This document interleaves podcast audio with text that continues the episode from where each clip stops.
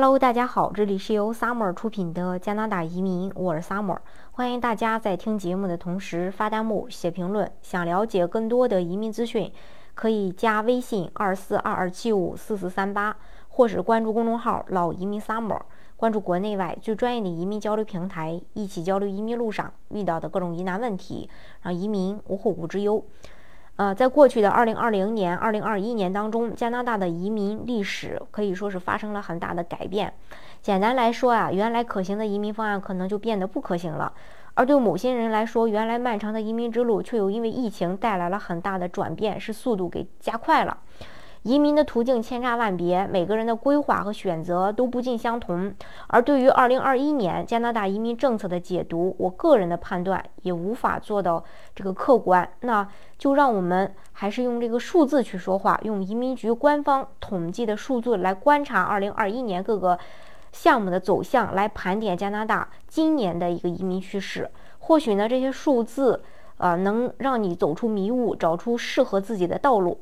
如果二零二零年是加拿大移民史上灾难的一年，那么二零二一年则是低谷过后丰收的一年，全年获批超过四十点五万人，不但完成了之前的预期，同时创下了加拿大现代时期移民的记录。总体趋势上，即使在战争、疫情以及贸易保护主义盛行的今天，加拿大依然是世界上唯一一个持续敞开国门的移民国家。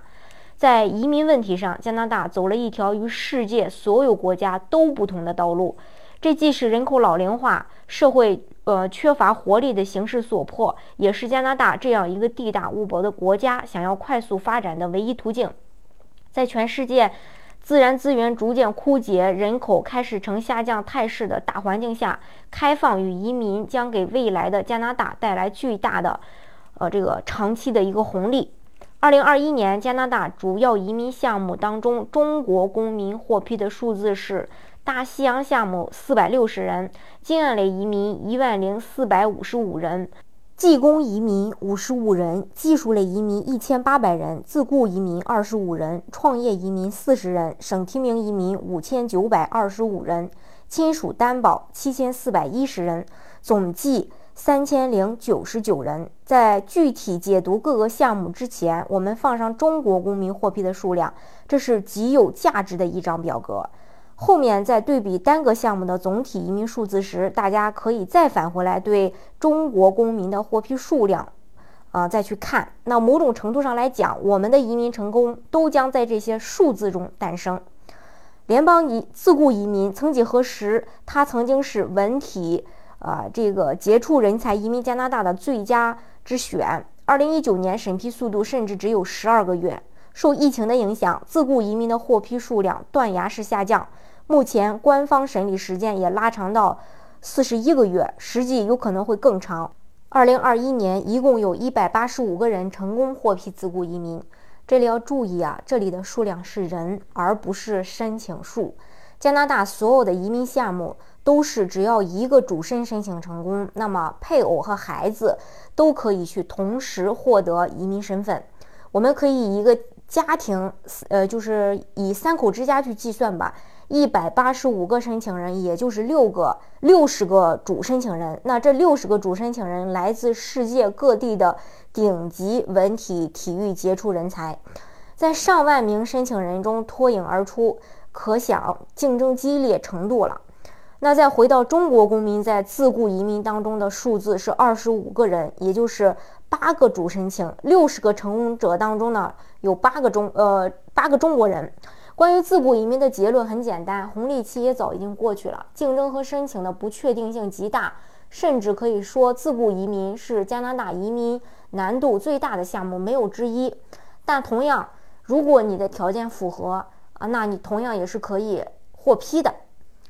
再说联邦创业移民，联邦创业移民是近年来新兴的移民项目，专门为高新技术创业者设立，目标是不光吸引高水平的人才，更是要把前沿创业项目带到加拿大。二零二一年项目较二零二零年有些反弹，全球呢有三百八十五个人获批，但是。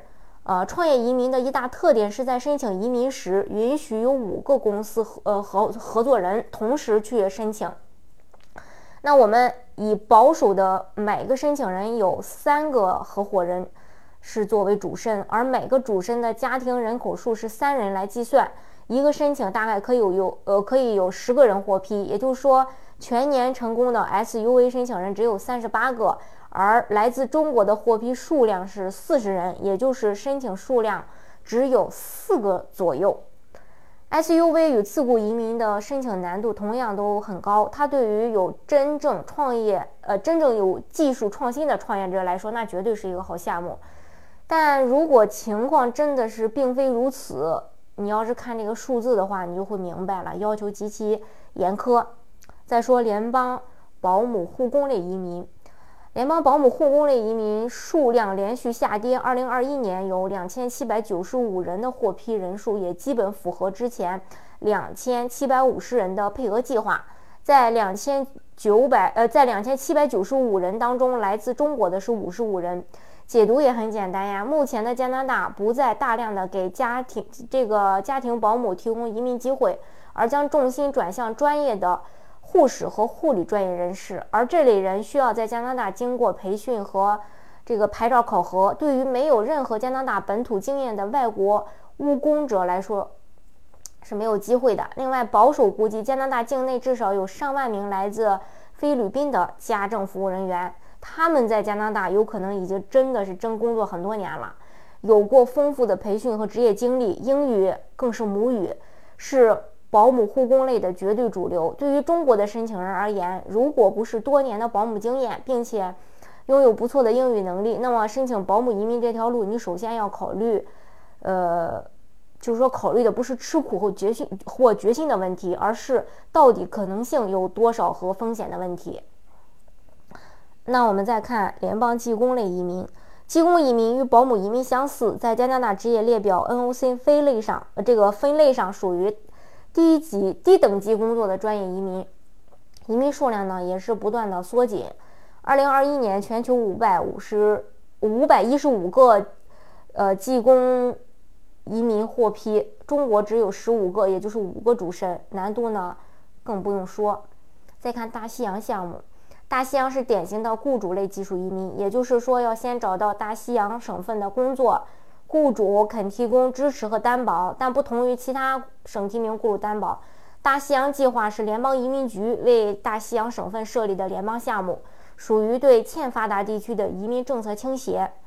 一八年、一九年这个项目很火，主要的优势在于速度快，大多数申请人可以在十二个月完成申请，而二零二一年开始，这个项目速度大幅度降低，再加上联邦对于工作和材料的真实性审核。就严格了。大西洋项目对于其他省提名移民，呃，对这个国人来说，就没有了这个呃明显的优势。意思就是说，你相对于其他省提名移民的话，大西洋就明显的没有那么太多太大的优势了。那在二零一七年、二零一八年、一九年的时候，那绝对是很有优势的，速度快呀，是审核条件又简单嘛。我们再看这个联邦经验类移民，在二零二一年，经验类移民成了加拿大移民体系中的中流砥柱。二零二一年的大赦给了太多人惊喜，也就造就了加拿大移民历史上的一个奇迹。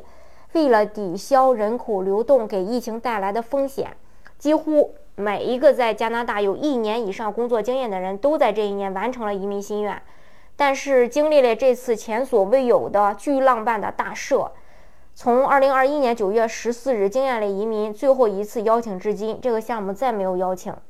二零二二年二月，那些已经积累了一年加拿大本地工作经验，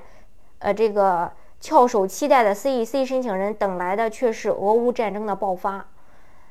移民政策向乌克兰又做出了巨大的倾斜，大量名额给乌克兰难民和乌克兰裔加拿大人的亲属。截止到二零二二年三月底。加拿大联邦移民的两个王牌项目——经验类移民 （CEC）、技术类移民 （FSW） 都没有重启的征兆。即使再重启，人才库经过了长时间的积累，分数必然会飙升到较高水平，竞争将会极其激烈。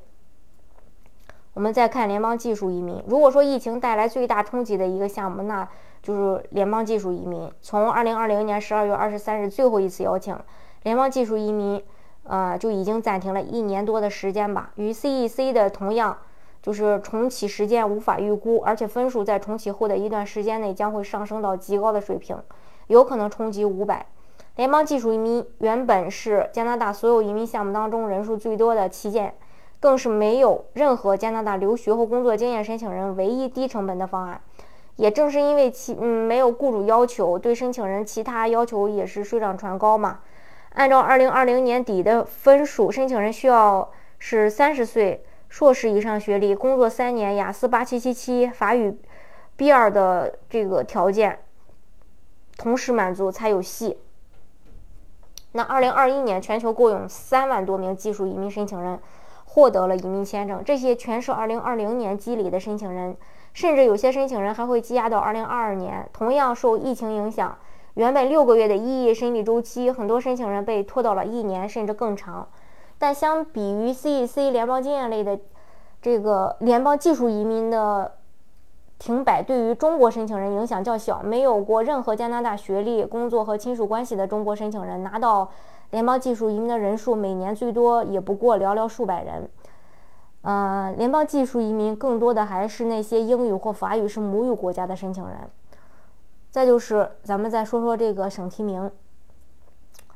省提名呢，跟国人的关系是最为重大的一个项目。加拿大的移民体系不同于美国，却与澳大利亚相似，移民选拔分为联邦和省的两个层级嘛。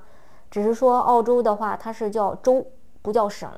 也就是说，在联邦和省都有权利来选择移民。以上提到的项目全为联邦项目。联邦移民虽然人数多，但受国际形势和国际呃民生的这个影响，政策变动性大，要求也高。而省提名不同啊，各个省根据自己的特殊情况设立不同的选拔标准，进而产生数十个要求各不相同的省提名项目。各省在选拔出移民后，原则上联邦不给予过多干涉，只是在。安全、健康、资金等因素再做进一步审核，最后由移民局发放移民签证。省提名移民是各省增加人口和经济活力的最好手段，也是联邦赋予各省的权利，所以也更不容易受到外界影响。即使在2020年疫情最严重的时期，省提名移民人数虽有下降，但各省提名项目几乎没有一个停摆。CEC 和经呃这个 FSW 都经历了起伏停顿，省提名的审理却一直非常稳定。二零二一年，省提名项目总共有五点三万名申请人成功，其中六千人来自中国，这个数字几乎回到了疫情前的正常水平。对于国人来说，除了二零二一年，呃，这个联邦经验类大师外，在其他这个年份，省提名都是获得人数最多的一个项目。数十个提名项目当中，要求千差万别，但除了极少数的 BC 省和安省的硕士、博士项目外，几乎所有省的。省提名是由雇主驱动的，也就是雇主担保类。虽然找工作不容易，嗯，然后，但是这个语语言要求低啊，五六分四呃，像这个呃一些职位四点五四分也可以。大专就是不应该说是不应该说是大专吧，就是中专及以上学历以及年龄要求对比联邦项目来说也是低了很多嘛，嗯。然后这个雇主担保的话，可以在五十岁左右嘛，所以对于超过三十五岁的这个成年人来说呢，雇主担保项目几乎是你目前最好的选择了。这是关于呃这个加拿大目前的一个项目，所以未来你的移民方案怎么去选定，怎么去敲定，我想大家心里肯定有一杆秤，应该明白你做什么样的项目能让你快速移民。今天的节目呢，就给大家分享到这里。如果大家想具体的了解加拿大的移民政策的话，可以加微信二四二二七五四四三八，或者是关注公众号“老移民 summer”，关注国内外最专业的移民交流平台，一起交流移民路上遇到的各种疑难问题，让移民无后顾之忧。